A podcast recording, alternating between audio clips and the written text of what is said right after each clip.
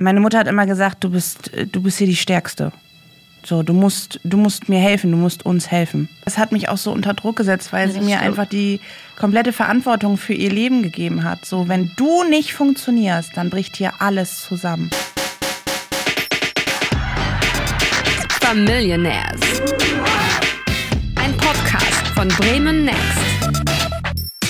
Also ich wurde erzogen von meiner Mama, von meinem Papa und vom eisernen Gürtel. Vielleicht äh, fühlen den manche von euch auch noch auf ihren Arschbacken.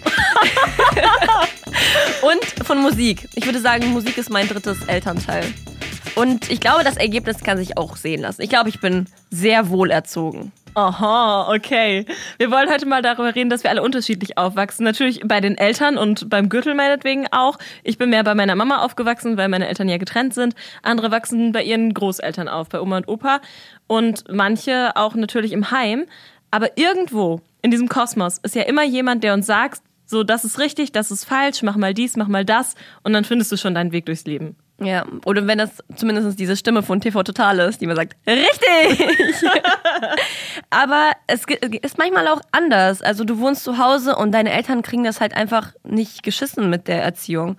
Und das kann die verschiedensten Gründe haben. Entweder ist, sind deine Eltern vielleicht gestorben oder ein Elternteil oder die haben Probleme, psychische Probleme, du hast Stress mit deinen Eltern.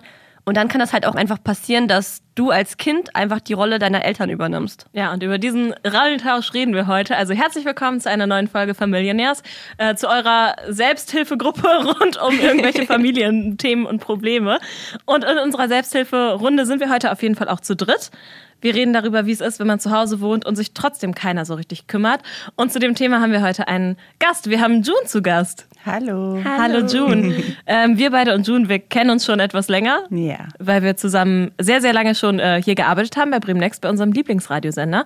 Und du da auch Moderatorin bist. Genau. Daher kennen wir uns. Und wir lieben uns natürlich auch privat. Das sich ist jetzt wahr. Wir lieben uns auf allen Ebenen. Aber das bleibt privat. June, wie würdest du denn eigentlich so deine Rolle innerhalb deiner Familie beschreiben? Puh, ähm, Leitwolf. Der Leitwolf. Alpha-Tier. Äh, die Mutti. Ja, so kann man es eigentlich sagen. Also, so werde ich, glaube ich, auch tatsächlich genannt. so. Von wem? Ja, so, das sind immer so, wenn ich einen Spruch kriege von meinen Geschwistern oder also von Außenstehenden, die über mich und meine Familie reden, dann ist es immer so ein bisschen, ja, du bist doch sowieso die Mutti. Ich bin ja auch die älteste von meinen Geschwistern. Äh, Du hast mehrere, fast, ja. muss man an der Stelle sagen. Ein paar. Wie Neun. viele? Neun. Und du bist die Älteste, ja. Ich bin die Älteste, ja. Meine Ja. Eltern fanden mich so toll. Die dachten, ach komm, jetzt machen wir mehr davon. Ich glaube, um Junes Familienstammbaum zu erklären, müssen wir irgendwann mal so eine PowerPoint-Präsentation machen. Ja, es ist kompliziert. Ja, es ist kompliziert. Mischpoke.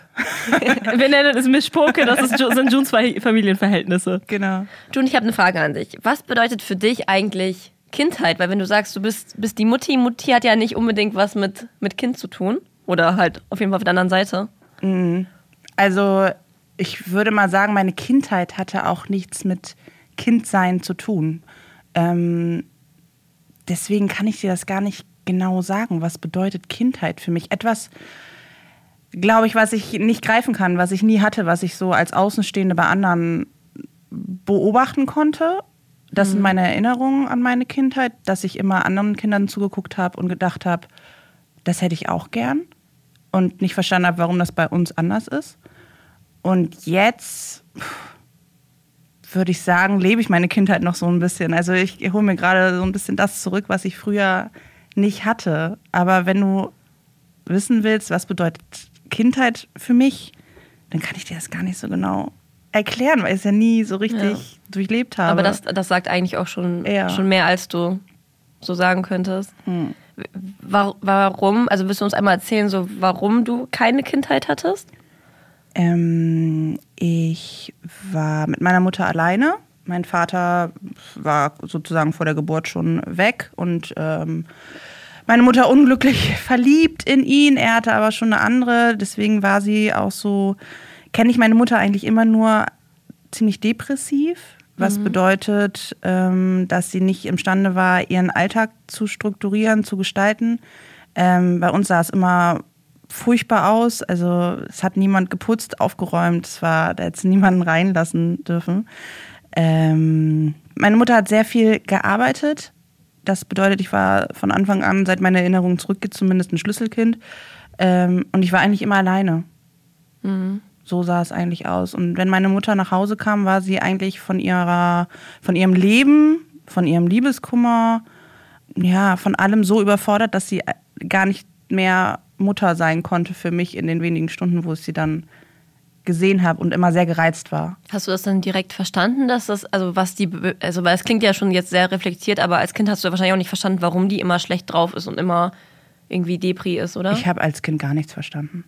Ich habe aber auch nicht wirklich nach einer Erklärung gesucht, weil irgendwie das war halt so.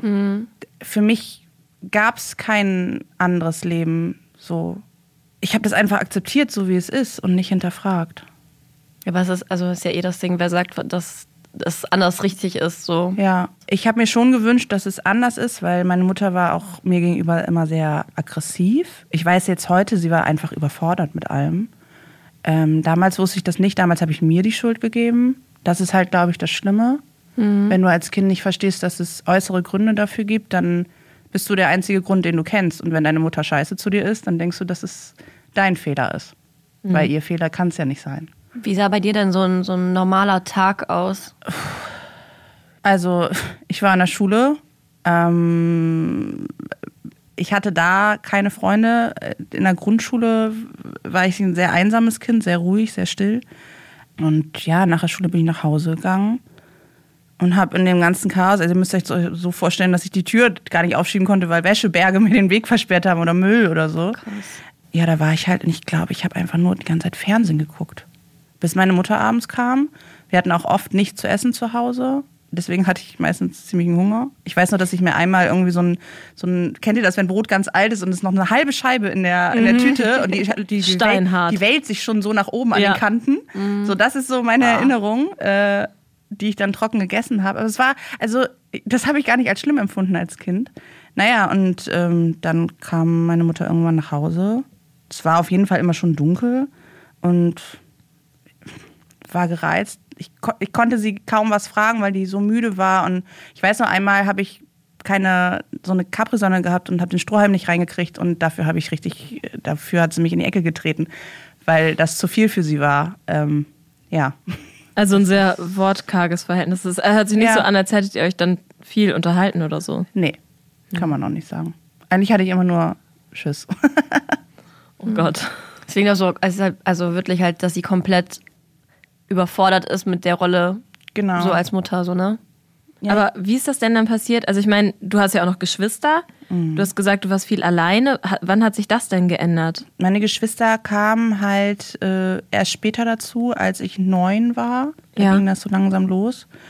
Und da war eine ganz gute Zeit, weil äh, ein neuer Vater war da und der hat meine Mutter so ein bisschen aufgefangen und sie war wieder glücklich. Und das war tatsächlich so ein Jahr in meiner Kindheit, wo ich ganz gerne zurückdenke. Da war alles irgendwie so, wie es ansatzweise hätte sein sollen, wie man sich das so vorgestellt hat als Kind. Und ähm, ja, dann kamen meine Geschwister nach und nach dazu. Und dann war das Problem aber leider, dass der Mann nicht geblieben ist. Und da war meine Mutter dann wieder in ihrer depressiven Phase ganz schnell. Und ja, hat dann noch über mich versucht, irgendwie diesen Typen wieder zu kriegen. Also ich Wie das? musste die Verantwortung übernehmen. An dem Morgen, wo er gehen wollte, sie verlassen wollte, äh, hat sie mich hochgeschickt, da wo er, also oben im Wohnzimmer, wo er geschlafen hatte. Und ich sollte ihn davon überzeugen, dass er bleibt. ja. Ganz Äh, Was Aufgabe. ich natürlich nicht konnte, was auch wieder etwas war, was sie mir aufgebürgt hat, Mhm. was ich nicht leisten konnte, wofür ich mir dann Vorwürfe gemacht habe, natürlich, weil er nicht geblieben ist. Ja, und du dann natürlich auch gerade, wenn du, wenn du Kind bist, denkst, okay, ich habe das nicht geschafft. Genau. Er ist er ist jetzt weg und das ist scheinbar zum Teil auch meine Schuld. Mal wieder habe ich das nicht hingekriegt. Ja. Das ist ein ganz schön mieses Gefühl. ja. Aber du weißt als Kind nicht, dass du das noch nicht kannst. Nein, vor allem, wenn Leute die Erwartung an dich rantragen, Genau, das- dass du diese Dinge einfach machen sollst. Ja, so. und deswegen ist das auch für dich normal, dass du das machen musst. Vor allem, wenn du auch niemanden hast, der dir quasi erklärt, was richtig ist und was du machen solltest und so. Du warst ja komplett, Ja. komplett auf dich alleine gestellt, so. Ja. Und dann hast du das Einzige, was du bekommst, eher noch so Druck und so Enttäuschung, oder? Ja, sowieso, immer. Also ich hatte immer, meine Mutter hat immer gesagt, du darfst die Familie nicht im Stich lassen. Das war so der Satz, der, Der hat sich bis heute bestimmt sehr eingebrannt. ja, das ist auch immer noch tief im Inneren. Obwohl man mittlerweile erwachsen geworden ist und viele Dinge weiß, ist das immer noch ganz tief vergraben bei mir. Immer so dieser Selbstzweifel. Hätte ich es nicht doch besser machen können. Und dann waren irgendwann deine Geschwister da und dann hast, hast du dich dann dadurch zumindest weniger einsam gefühlt? Oder war das halt, weil die so klein waren? Nee, das war leider nicht so. Das war immer noch, ich bin glaube ich noch einsamer geworden. Ach, weil ähm, meine Mutter hat immer einen Weg verfolgt und zwar, sie wollte immer viel Geld verdienen, damit wir irgendwann ein besseres Leben führen. Das war immer so ihre Devise. Und deswegen hat sie halt immer, immer viel, viel gearbeitet und hat sich auch irgendwann selbstständig gemacht. Und das geht aber mit so vielen Kindern nicht. Es sei denn, man hat eine, eine große Tochter, die auf die Kinder aufpasst. Und das habe ich getan. Und äh, ja, das war dann halt das Bild. Mit zwölf war ich mit zwei neugeborenen Zwillingen und meinem kleinen Bruder, der war drei, äh, nach der Schule immer mit so einem Doppelbuggy und meinem kleinen Bruder obendrauf war ich immer unterwegs nach Hause. Ich habe die dann immer abgeholt von meiner Mutter. Ich habe keine Ahnung, warum die nicht im Kindergarten oder sowas waren. Ne? Sowas gibt es ja auch. Aber Hab ich mich auch gerade gefragt. Ich weiß es nicht, kann ich euch nicht beantworten. Naja, und dann musste ich halt äh, auf die aufpassen jahrelang. Das war halt so mein Alltag nach der Schule. Das ist ja auch voll das schräge Bild. Also dann ist da so eine Zwölfjährige unterwegs mit einem Doppelbuggy, dann sitzt da irgendwie noch so ein kleiner Junge mit drauf. Kannst du dich erinnern, ob dich da nicht Leute mal irgendwie angesprochen oder komisch angeguckt haben, weil die sich gefragt haben, was ist da denn los? Nee, ich habe das aber auch nicht. Meine Mutter hat mir immer eingetrichtert, nicht, nicht mit fremden Menschen Augenkontakt, überhaupt Kontakt. Weil die genau wusste, glaube ich, was sie für eine Scheiße verzapft. Und sie hatte immer Angst, dass das nach außen dringt. Deswegen war ich immer, ich war so vergraben in mir selber. Ich habe gar nicht. Nee. Ich, Das fühlt sich auf jeden Fall, also für mich gerade so an, als wäre das schon eine krasse Abschottung. Ja, So total. du in deinem, in deinem Haus oder in der Wohnung, in dem Familienkomplex und sonst außenrum nicht viel Welt. ja, genau so war es auch.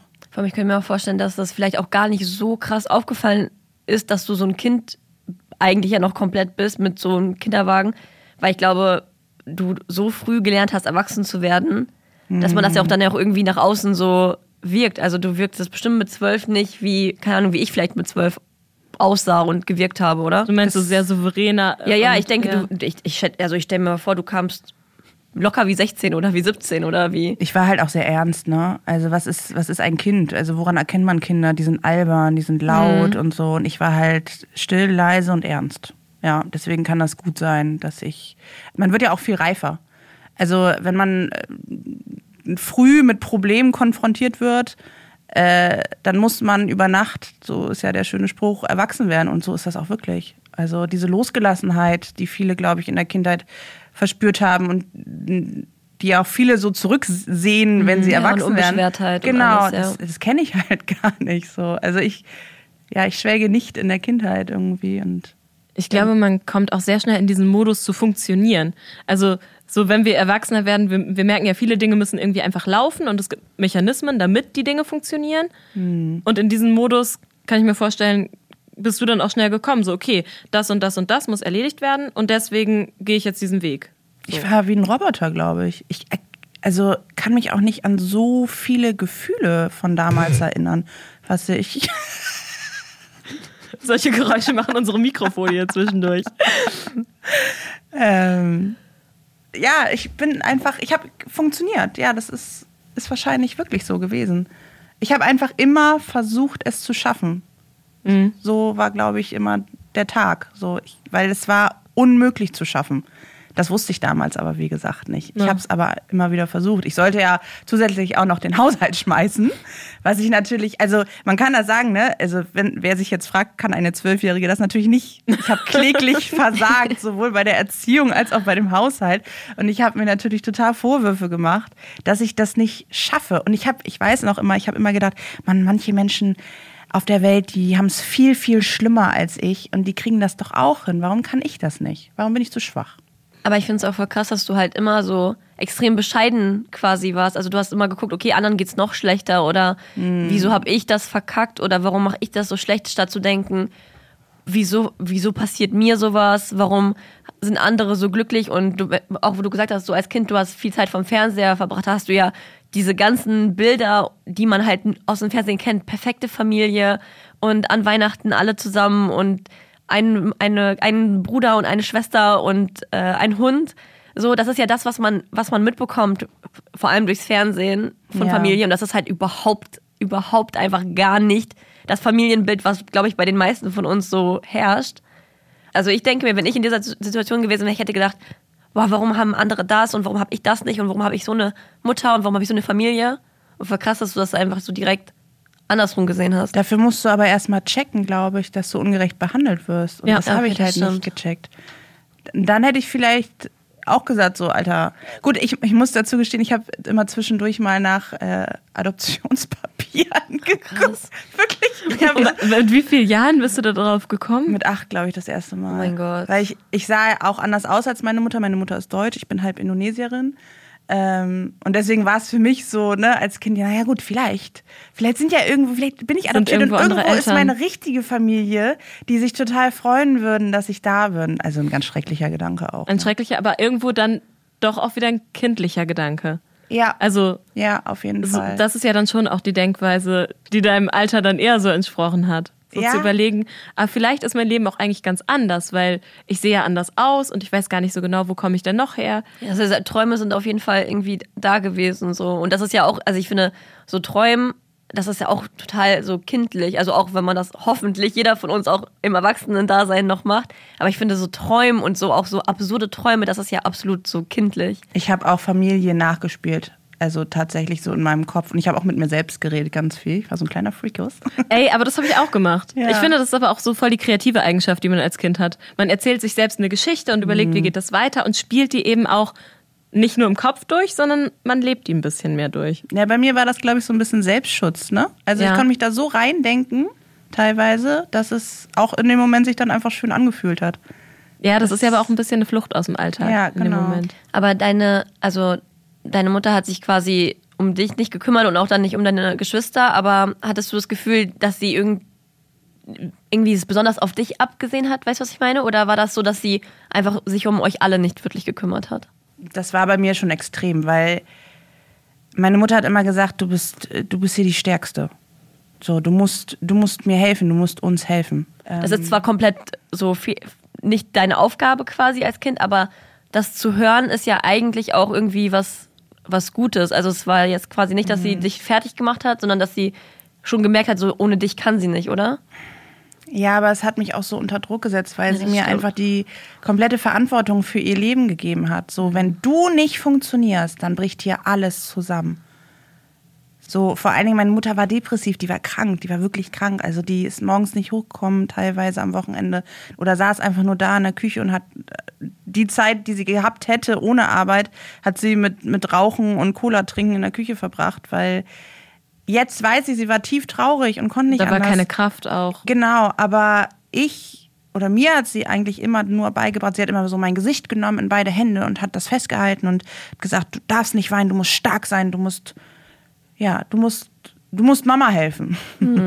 Aber guck mal, das ist dann halt auch so diese Form von Erziehung irgendwo, die auf dich eingeprasselt ist. Ja. Also jemand, der dir sagt, okay, pass auf, ich weiß, du bist stark, du bist ein großes Mädchen, du kannst das alles ähm, und ich trage jetzt diese Erwartung an dich ran.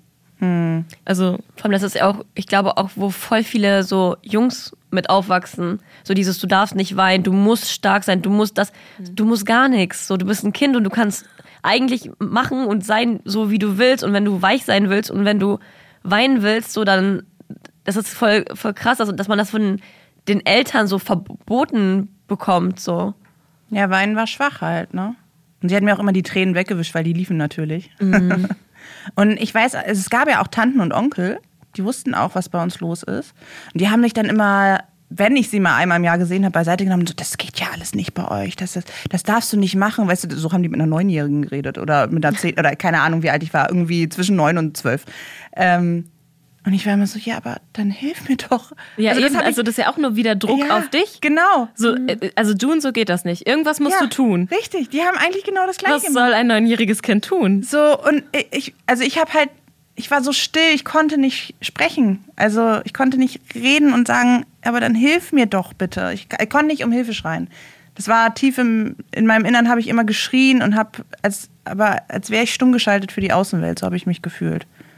Weil ja aber auch eigentlich deine Meinung nicht so richtig gezählt hat Genau. oder deine Gefühle Ja. haben vor allem nicht gezählt, sondern vor allem du als funktionierender, das Mitglied, als dieser Kleber der Familie Ja. hast ja gezählt. Und dann kommt natürlich auch noch das schlechte Gewissen dazu, deinen Geschwistern gegenüber, weil du es halt komplett verkackst. Weil du kannst kleine Kinder, den kannst du, die brauchen ja auch Liebe. Und die wollen ja auch ihre Kindheit haben. Meine Geschwister hatten genauso wenig Kindheit wie ich. Halt anders, aber ich konnte ihnen ja nicht das geben, was eine Mutter denen hätte geben können. Woher hast du denn so in irgendeiner Form gewusst, was du da tust? Also hast du. Gute Frage. ich habe so, so Momentaufnahmen, so zum Beispiel, keine Ahnung, jetzt weiß man doch, okay, Babys, die kacken, die, die, die brauchen die Windel gewechselt und die haben Hunger. So, das war's ja erstmal. Und die schlafen. Und ich habe noch das Bild, da saß ich in meinem Kinderzimmer wirklich. Also es sah halt aus wie ein Kinderzimmer. Ich saß da mit beiden im Arm, mit diesen Zwillingen. Und die haben geweint, die haben richtig geschrien, wie so Säuglinge halt schreien. Und ich war so überfordert, weil die nicht aufgehört haben, dass ich auch angefangen habe zu schreien. Oh nein. Und irgendwo dazwischen lief mein kleiner Bruder rum und hatte, ich habe dann irgendwann seine Stimme gehört, weil er mit meiner Mutter telefoniert hat, die bei Arbeit war. Und ich habe nur gehört, wie er sagt, ja, June weint die ganze Zeit. Und irgendwann, ich habe mich so hin und her gewiegt, während ich geschrien und geweint habe. Und irgendwann habe ich festgestellt, dass die Zwillinge in meinen Armen eingeschlafen waren. Und zehn Minuten später, als ich mich beruhigt hatte, war dann klar, ach Mann, die wollen die Flasche haben. Ich kann euch aber nicht sagen, was da in meinem Kopf und woher ich wusste, wie man das macht und so. Ich nehme an, meine Mutter hat es mir eine, einmal gezeigt oder so. Aber trotzdem konnte ich nicht, wie eine Erwachsene das gemacht hätte, aha, die haben Hunger, also fütter ich die. So normale Zusammenhänge. Ja, deine Instinkte sind ja auch Ja. als Kind dann gar nicht, du hast ja gar nicht diese Art von Mutterinstinkt, dass du weißt, oh, meine Kinder könnten jetzt dies oder jenes haben, sondern das Genau. sind ja erstmal meine Geschwister, für die du bestimmt ganz viel Liebe hast, aber die einen ja auch nerven einfach manchmal. Ja. Man kann ja auch nicht immer nur mit Geschwistern sein. Nee, und ich war einfach komplett überfordert. Ja. Wie war wie oder wie war oder wie ist denn dein Verhältnis zu deinen Geschwistern? Weil ich denke mir, irgendwie denke ich mir ja so, wenn du davon erzählst, warst du sauer, dass es die gibt, weil du hattest es ja eh schon schwierig und jetzt hattest du quasi auch noch die an der Backe. So war das so dein dein Gefühl oder war das? Ich habe jetzt jemanden an der Seite, der das die gleiche Scheiße durchmacht wie ich und ich bin jetzt damit nicht alleine so. Das wäre so schön gewesen. Und das wäre eigentlich auch voll gut gewesen, hätten wir uns dieses Leid einfach geteilt und voll zusammengehalten. Aber irgendwie haben wir uns alle zu Einzelkämpfern entwickelt und ich hatte eher immer das Verantwortungsbewusstsein für meine Geschwister als Geschwisterliebe. Das waren ja eher meine Kinder. Das waren nicht meine Geschwister. Die Ja, du aber nicht so liebst, wie zum Beispiel eine Mutter ihr Kind liebt, weil das ist ja, Ja. nicht dein, also ich glaube, es ist Genau. voll sch- schwierig, das zu greifen, so, ne? Ja, sehr komplex auf jeden Fall. Ich weiß nicht, ob ich die Gefühle jetzt bin. Es ist sowas wie Liebe, aber natürlich war es damals auch sehr viel Hass, ja, auf jeden Fall. Ich habe mir manchmal gewünscht, dass sie nicht da wären, auf jeden Fall. Vor allem konntet ihr ja auch gar nicht diese Situation teilen oder diese Aufgaben teilen und dieses Leid teilen, weil die waren ja viel zu klein, um irgendwas davon zu verstehen. Und Ja. die haben ja auch gelernt, okay, wenn irgendwas ist, dann muss ich zu June gehen. Dann gehe ich zu meiner großen Schwester und die regelt das für uns. Weil Mama ist nicht da. Und das macht June. Ja, genau. So, und wer hilft schon dabei so? So, du gibst ja so Sachen an die weiter, die du nie gelernt hast, die du nie selber bekommen hast.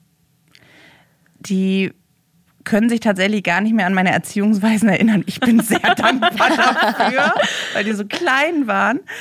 Ähm, aber ja, ich habe, ich hab, glaube ich, alles falsch gemacht und dafür sind die, glaube ich, ganz gute, ganz gute Menschen geworden. So. Aber ja, wir haben es nie hingekriegt, diesen Zusammenhalt zu finden, weil der Altersunterschied, glaube ich, auch zu groß war und weil ich auch dann relativ schnell irgendwann ausgezogen bin, weil Wann? ich einfach nicht mehr konnte. Wann?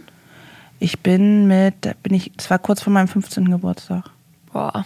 Einfach alleine hast du die Entscheidung getroffen. Ich bin abgehauen mit all die Tüten.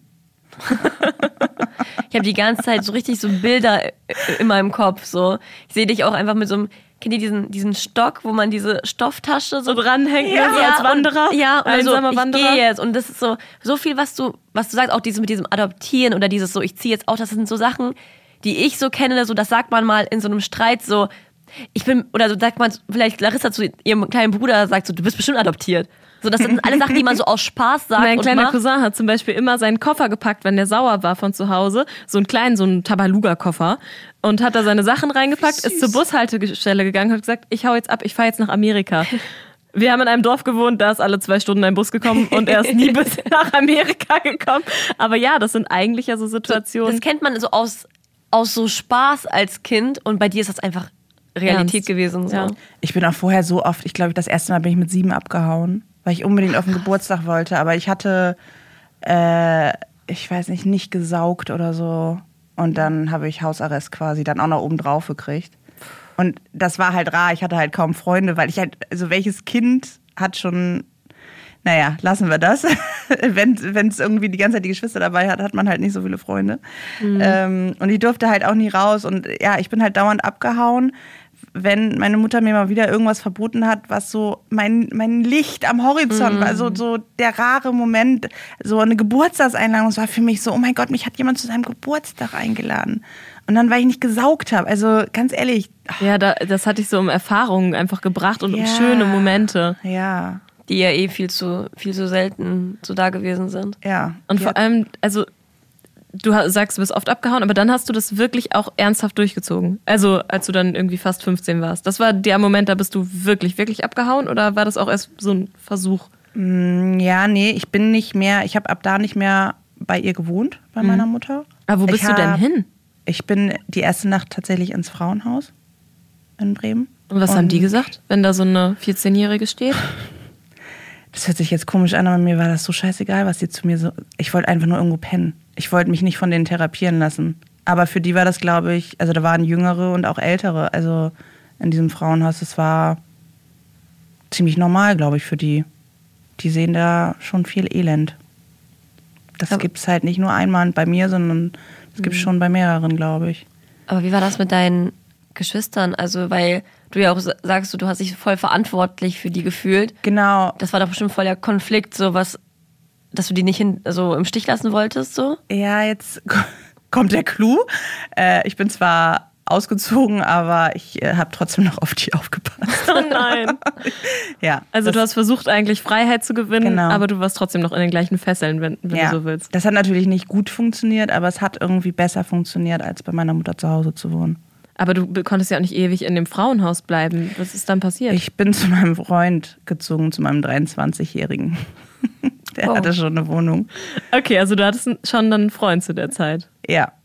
So viel auch so zum Thema so ähm, Früh erwachsen werden. Auch Daddy-Issues, so dass man, also Ja. hat ja bestimmt einen Grund, dass wenn du ohne Vater aufwächst, dir einen älteren Freund irgendwie anziehender findest, weil der vielleicht das auch kompensiert, was du vielleicht von deinem Vater nicht kanntest. Na, ich Ja. denke mir halt auch, wenn du so erwachsen bist als so junger Mensch, dann willst du ja nicht mit so einem Dulli zusammen sein, der selber nicht weiß, wie er sein so Leben im Griff hat. Pokémon-Karten Oh So, boy, so, ne? oh boy, es war ein Dulli, aber es war. Aber ich meine, so du willst ja auch jemanden, Dulli. der ein bisschen erwachsen Ja, sein genau. ausstrahlt. Ja, und der war, der war frei. Ja. Der hatte keine Eltern. Also nee, zumindest hat er schon lange allein gewohnt und der war für sich selber verantwortlich. Und genau das, das war ja so das Ding. Ich durfte nichts selber entscheiden, nie, aber ich hatte unfassbar viel Verantwortung. Mehr als jeder andere in meinem Alter. Und das war irgendwie so, so unfair. Deswegen wollte ich wenigstens meine Freiheit ein bisschen haben. Und dabei hat er mir natürlich geholfen. Ich kann euch auch gar nicht sagen, ob das damals wirklich Liebe oder einfach nur Flucht war um mir ein bisschen was wiederzuholen von dem, was meine Mutter mir irgendwie auch genommen hat mit dieser Verantwortung. Aber die konntest du ja bestimmt nicht loslassen, die Verantwortung. Du hast ja gesagt, du bist wieder hingegangen, um da auf deine Geschwister aufzupassen. Ja, weil sonst wäre ich ja an dem Zusammenbruch der ganzen Familie schuld gewesen. Ich war sowieso immer schuld, an allem. Egal, ob ich es richtig gemacht habe oder nicht. Und ja, ich habe das, ich, ich habe dann meine Geschwister noch weiterhin gehabt, aber es war irgendwie einfacher und mein Freund hat mir auch geholfen. Aber ich musste halt immer noch, und das war halt mein ganzes Leben lang und ist immer noch so, ich fühle mich verantwortlich für meine Mutter und das, was ihr passiert und das, was ihr Schlechtes passiert. Und ich habe immer das Gefühl, wenn ich besser wäre, wenn ich besser handeln würde, wenn mir irgendwas einfallen würde, dann wäre alles in ihrem Leben besser. Und das ist aber eigentlich Quatsch. Aber es ist so in mir drinne, dass ich das nicht loswerde. Ja. Und das ist, glaube ich, so das, das Päckchen, was man immer mit sich trägt, wenn man früh erwachsen werden muss und Sachen aufgeheizt kriegt, die man gar nicht bewältigen kann. Und die Mutter aber vor dir steht und sagt, du musst aber. Und stell dich nicht so an. Das ist voll spannend, weil ich habe natürlich im Vorhinein, als wir so, uns so ein bisschen vorbereitet haben auf das Thema, ähm, habe ich so ein bisschen auf psychologischer und familientherapeutischer Basis mich schlau gelesen. Habe auch mit Freunden darüber gesprochen, die in dieser Richtung arbeiten tatsächlich. Also wir sind ja selber jetzt keine Psychologin oder so. Und dieses Phänomen hat halt auch einen Namen. Ich weiß nicht, ob dir das schon mal begegnet ist, aber es nennt sich Parentifizierung. Oha, nee. Also dieser Rollentausch von Kind und Erwachsenen und das beschreibt einfach genau das, was du erlebt hast. Also so Kinder übernehmen Aufgaben, die überfordernd sind, die überhaupt nicht altersgerecht sind, die sie gar nicht erledigen können, also nicht einkaufen oder Rasenmähen, sondern gleich die komplette Erziehung von Familienmitgliedern, den Haushalt und auch so die, die psychologische Betreuung, so sich um das Wohlergehen von allen zu kümmern. Und das passiert dann halt besonders oft natürlich, wenn Eltern irgendwie psychisch nicht dazu in der Lage sind, diese ganzen Aufgaben zu übernehmen. Ähm, und passiert vor allem Einzelkindern, weil die natürlich ja gar keine anderen Menschen in ihrer Familie haben, außer dann ihre Eltern und Erstgeborenen.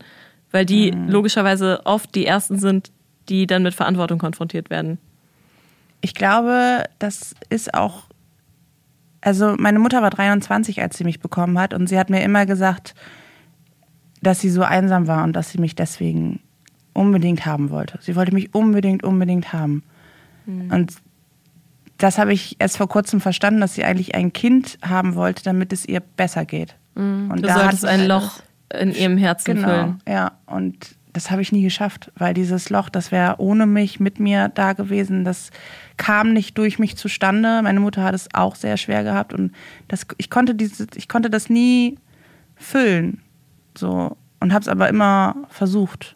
Und sie war, war, wahrscheinlich enttäuscht von mir, dass das nicht so eingetroffen ist, wie sie sich das vorgestellt hat. Nämlich, dass alles gut für sie wird, wenn ich erstmal da bin. Ja. Also das beschreibt es einfach ja schon sehr reflektiert, was, genau. was da genau eigentlich passiert ist und welche Erwartungen es schon vor deiner Geburt an dich gab, die du Ja. eigentlich nie, also rein objektiv betrachtet, nie in der Lage sein würdest zu erfüllen.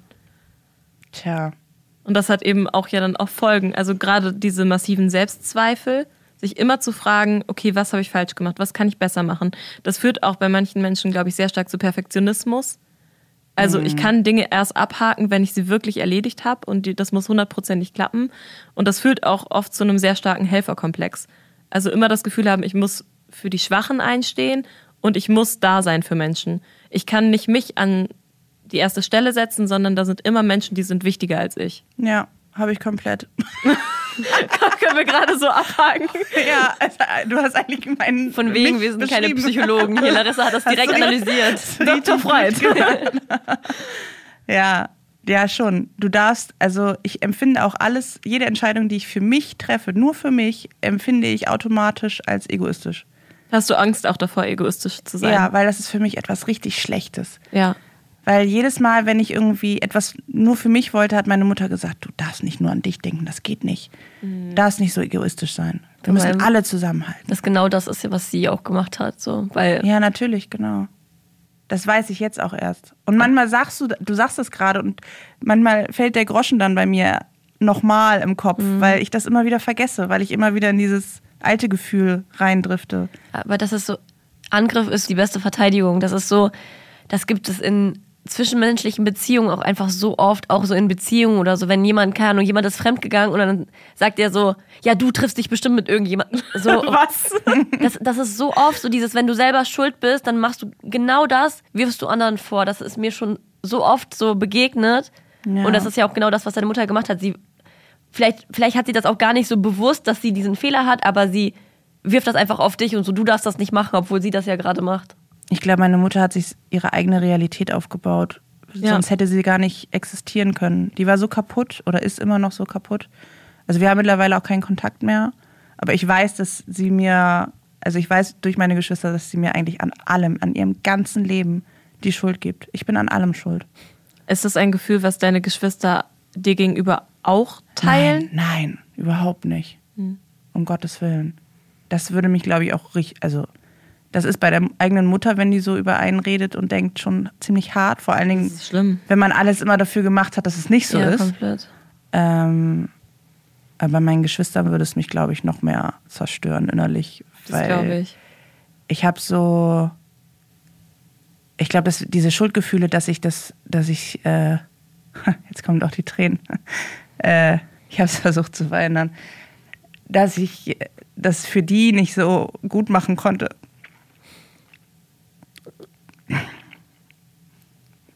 Dass ich keine gute äh, große Schwester sein konnte, weil ich war natürlich auch, äh, ja, ich war ich war auch denen gegenüber aggressiv zum Beispiel. Oder ich weiß noch, als ich meinen kleinen Bruder versucht habe, ich wollte meiner Mutter eine Freude machen und wollte ihn trocken machen, also von den Windeln wegbringen. Ich wollte, dass er selbstständig auf Klo geht mit zweieinhalb. Und er hat es natürlich nicht hingekriegt. Und dann habe ich ihn eine Viertelstunde auf Toilette eingesperrt im Dunkeln, um ihn zu bestrafen, um ihm das beizubringen. Und das sind so Bilder, die sind in meinem Kopf wie die Tür aufgeht und er mich anguckt, also dieser kleine Mann. Und das verzeiht man sich halt niemals. Aber natürlich sagen immer alle, ja, du konntest das nicht besser. Mensch, du, du warst so, so klein. Du warst einfach zu jung.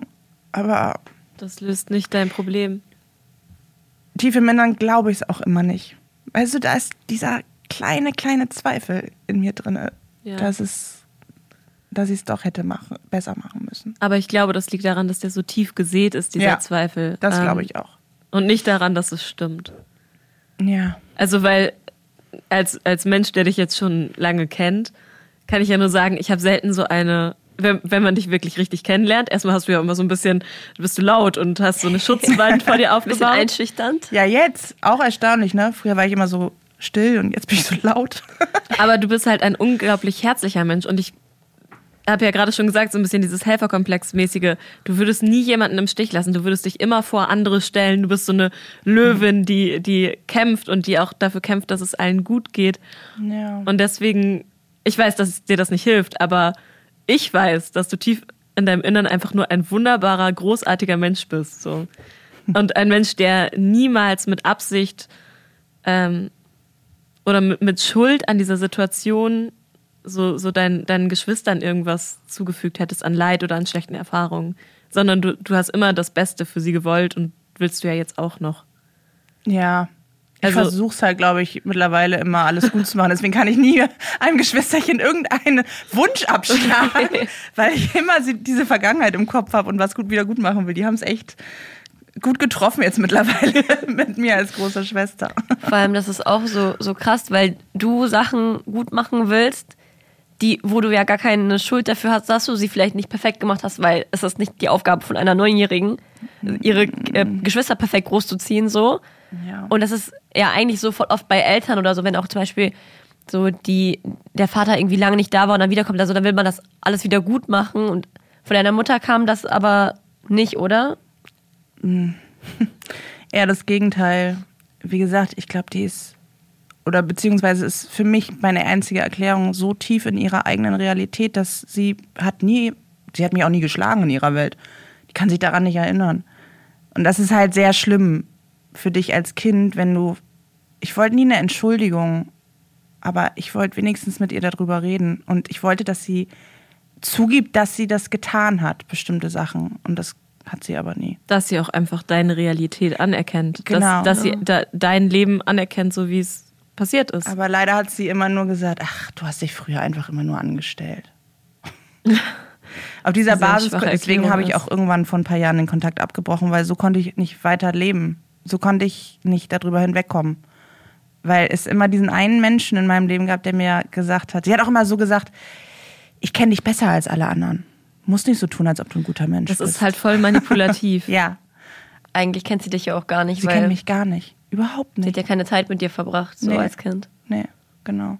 Aber ich finde, du bist heute, du bist ein sehr reflektierter Mensch. Und also auch alleine, wie du das alles beschreibst, du weißt ja sehr genau, was dir passiert ist, was daraus resultiert ist und was das mit dir macht. Wie ja. hast du denn auf diesem Weg rausgefunden, wer du bist, wer du eigentlich bist? Nicht die June, die man dir auferlegt hat zu sein, sondern die June, die du sein willst. Puh. Das ist eine richtig gute Frage. Jetzt habe ich so ein großes Fass wow. Nein, aber irgendwas muss dir geholfen haben, festzustellen, was sind meine Bedürfnisse, was hab, will ich eigentlich vom Leben und wer will ich sein? Ich glaube, als ich ausgezogen bin, ähm, war ich so auch wenn ich noch auf meine Geschwister aufgepasst habe, aber ich war so, oh mein Gott, Welt! so, also ihr müsst euch das vorstellen, Verabredungen machen überhaupt. Das war für mich ja neu, dass ich das durfte. So, und das war für mich ja schon so krass, toll und überhaupt unter Leuten zu sein, unter anderen als meiner Familie. Und Das ist auch während Corona ein großes Privileg auf jeden Fall. ihr müsst euch das vorstellen, als wärt ihr, stellt euch vor, ihr hättet eure Kindheit im Gefängnis verbracht und auf einmal dürft ihr raus. Auf einmal dürft ihr endlich raus und ihr greift alles, was schön ist. Und ihr greift auch alles, was erstmal scheiße ist und ihr wollt alles ausprobieren. Ihr wollt alles irgendwie innerlich aufsaugen.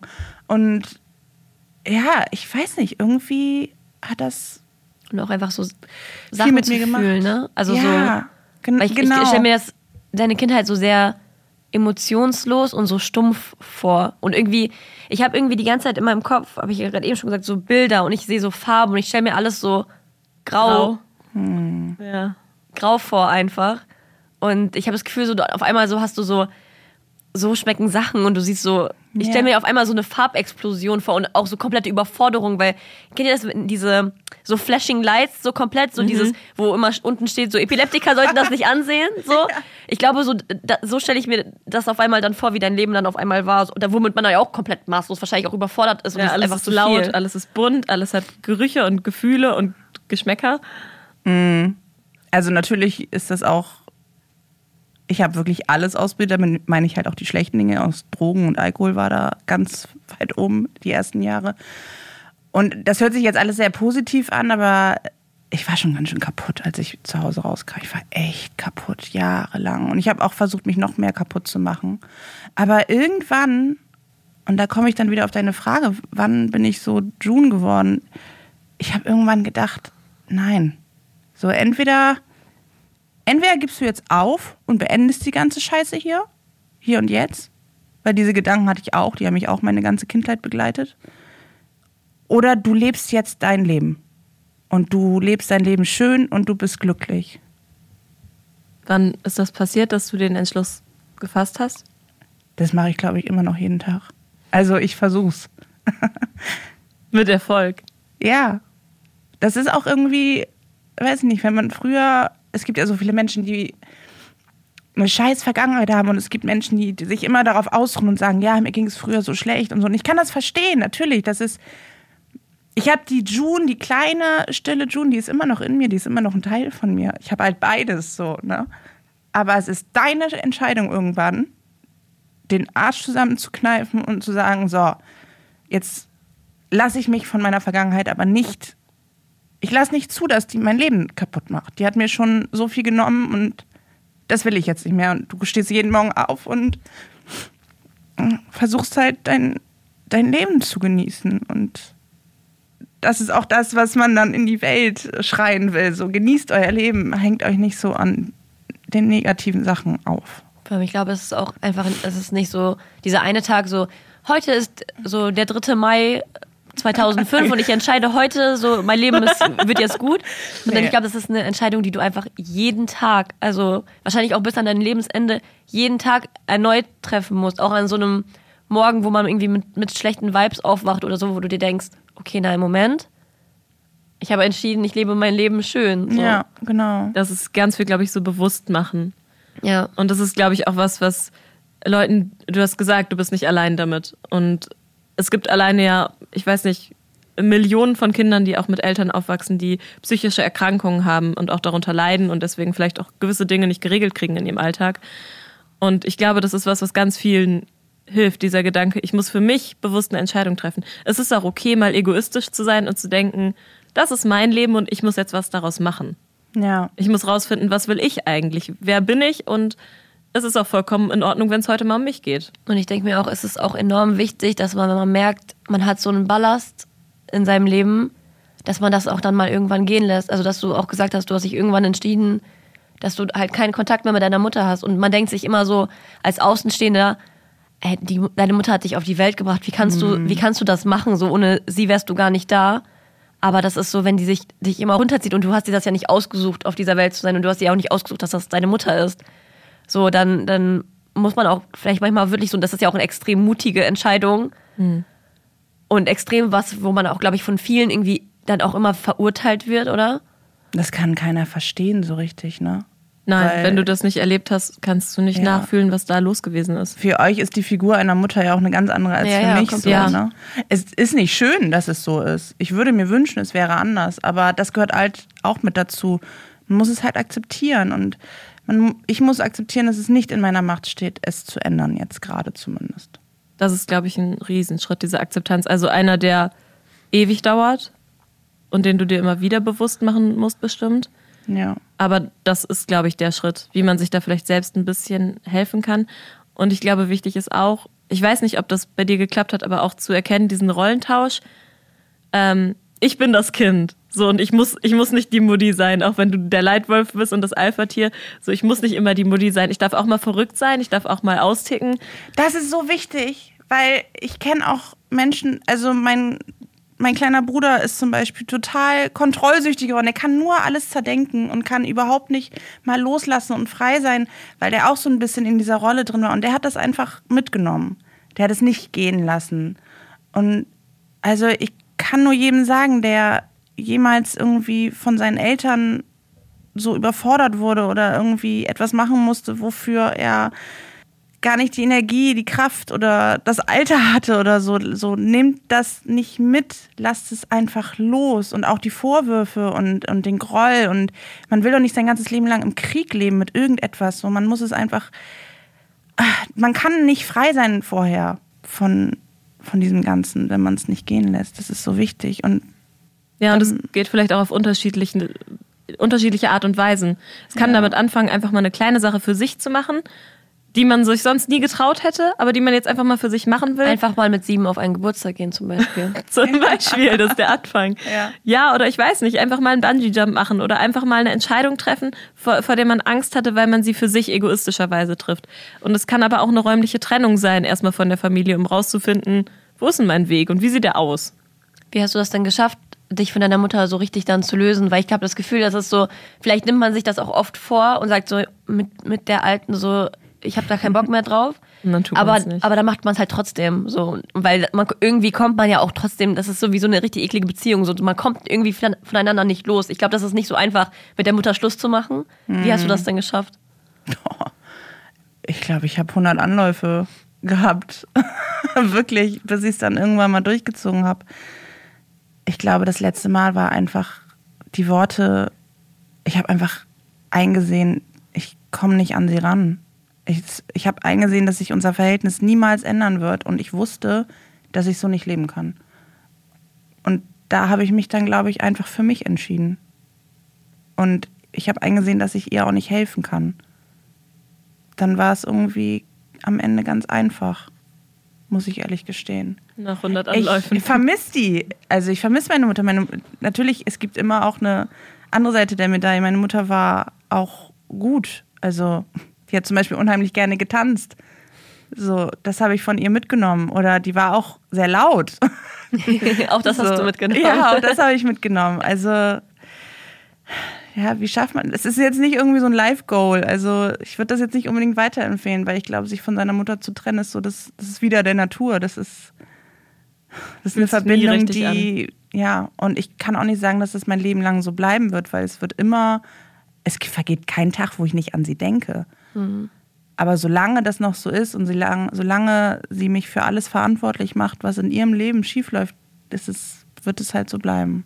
Hast du deinen Vater auch verantwortlich gemacht für alles, was passiert ist? Weil sie ist schwanger geworden und dann hat er sie ja verlassen und sie hatte ja so extrem Liebeskummer und ist vielleicht auch deswegen in dieses depressive Loch gefallen. Und hast du dann gedacht, wenn, wenn er sie nicht verlassen hätte, wäre das vielleicht alles nicht passiert? Hast du ihn dafür verantwortlich gemacht? Nicht, nee, dafür nicht. Jetzt im Nachhinein, wo wir alle wissen, wie sich Liebeskummer anfühlt, ich, es muss furchtbar für sie gewesen sein. Ähm, und dann mit einem Kind dazustehen. Aber dafür habe ich meinen Vater nicht verantwortlich gemacht. Ich habe ihn dafür verantwortlich gemacht, dass er mir nicht geholfen hat. Weil er wusste, wie es mir ging. Und er hat mich einfach mir selbst und meinem Schicksal überlassen. Und das werfe ich ihm noch heute vor, innerlich, ja, auf jeden Fall. Aber mein Vater ist meiner Mutter relativ ähnlich. Ja, irgendwie haben sie sich ja auch zusammengefunden, um dich zu zeugen. Ja, äh, das haben sie richtig gut gemacht. Ähm, da ist es auch schwierig. Der ist nämlich mit der Verantwortung auch ähnlich, also eher immer auf mich schieben, anstatt auf ihn selbst, weil er dafür selber nicht in der Lage ist. Was soll ich sagen? selbst, wenn ich, selbst wenn ich ihn verantwortlich machen würde, wäre es ihm, glaube ich, ziemlich egal, weil er alles leugnen würde. Und ähm, wie ist dein Verhältnis so zu deinen Geschwistern Heute? heute?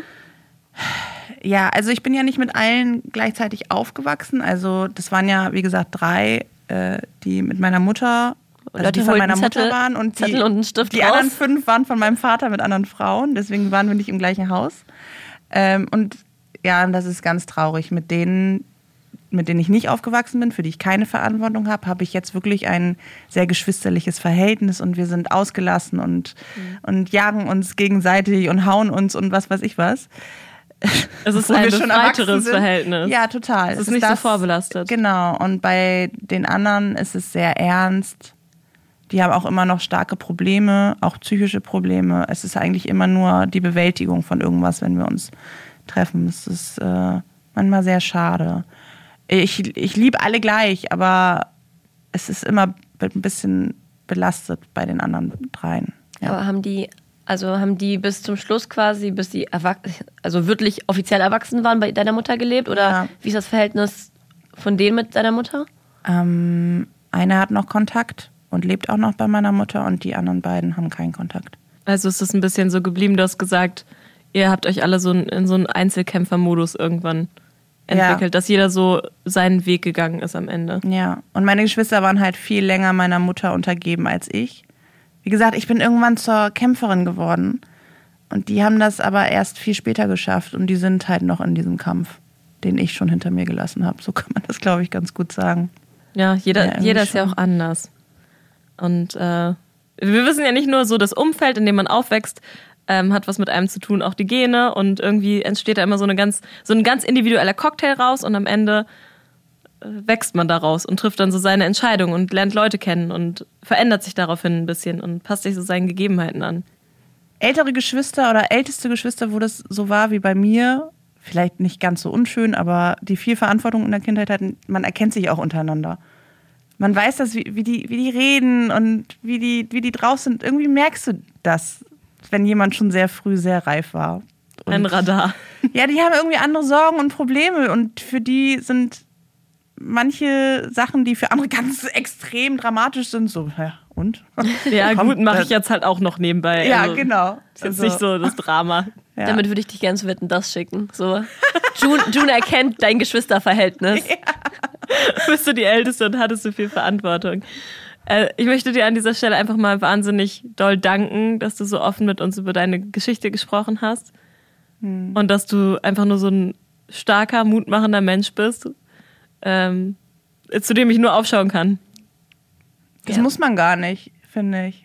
Aber das ist schön, Aber, dass, aber wir ihr das, tun es trotzdem. schön, dass ihr das sagt. Aber man merkt Fall. auch einfach, auch jetzt bist du noch einfach unfassbar so bescheiden und das ist so, Weil ich auch dankbar dafür bin, auch wenn sich das komisch anhört. Aber das hat mir auch sehr, sehr viel in meinem jetzigen Leben erleichtert. Ich bin ja schon ganz lange erwachsen. Ja, den Scheiß, den wir alle erst noch lernen. genau, ja, aber es hört sich so doof an, aber es ist tatsächlich so, das merke ich oft. Und all, an all die Leute, die eine perfekte Kindheit gerade haben. Oder Jugend. Wartet, was noch kommt. Le nee, Leute, ich sag's euch, seid verdammte Scheiße ein bisschen dankbarer. So, Word, Leute. Das Mic ist drop. Wort zum Freitag, äh, an, an dem ihr diese Folge jetzt dann hören könnt. wie ist es denn bei euch zu Hause? Also wenn ihr auch in so einer verrückten Rollentauschfamilie aufgewachsen seid, erzählt uns das gerne. Ihr könnt uns eine Mail schreiben, äh, familienärs.bremennext.de oder uns bei Instagram schreiben, in unsere DMs sliden. Wir hören uns sehr gerne eure Geschichten an. Da freuen wir uns drauf, ja, auf jeden Fall. Und falls euch das jetzt noch nicht eine große Packung Drama genug war, dann könnt ihr auf jeden Fall gleich noch die nächste Folge auschecken über Beziehungen zu Eltern und ähm, zum Beispiel darüber, wie es ist, wenn deine Mama vielleicht eher deine beste Freundin ist, weil sie in ein anderes Land ausgewandert ist und jetzt in Deutschland lebt und zum Beispiel gar keine Freunde hat und gar keine Kontakte. So hat das ähm, Soraya erlebt von unserem Family Podcast hier, auch von Bremen Next Chai Society. Hört euch gerne die Folge Mamas beste Freundin mal in der ARD Audiothek an. Bis bald, Freunde. Tschüss und seid dankbar, das haben wir gelernt. Familionaires. Ein Podcast von Bremen Next.